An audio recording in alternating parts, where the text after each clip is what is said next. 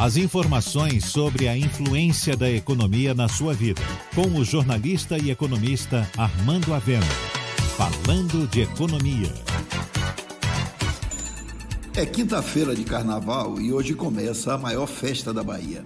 O carnaval é o clímax do verão baiano. E o verão é a principal atividade econômica de Salvador no primeiro trimestre.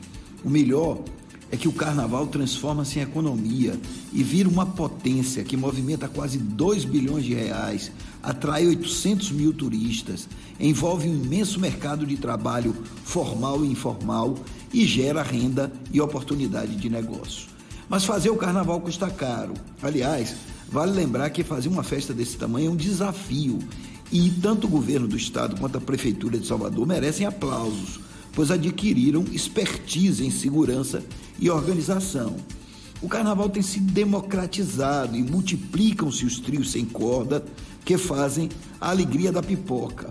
Além disso, o pré-carnaval sem cordas e sem camarotes explodiu no fuzuê e no furdunço, ampliando os dias de carnaval e dando mais opções aos turistas que possuem mais dias à sua disposição. É bom ver os artistas desfilando para o Fulião Pipoca. Mas para colocar trios nas ruas, o governo e a prefeitura gastam milhões.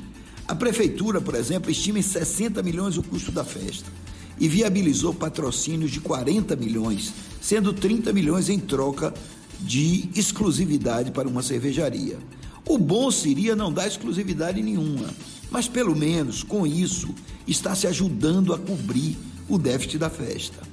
É preciso também continuar garantindo o desfile dos blocos afros e impedir uma excessiva camarotização do carnaval, pois é a diversidade que dá o tom do carnaval da Bahia. Mas bom mesmo é que o carnaval está começando e nele cabe tudo: ritmo, música e geração de riqueza para a cidade. Você ouviu Falando de Economia com o jornalista e economista Armando Avena.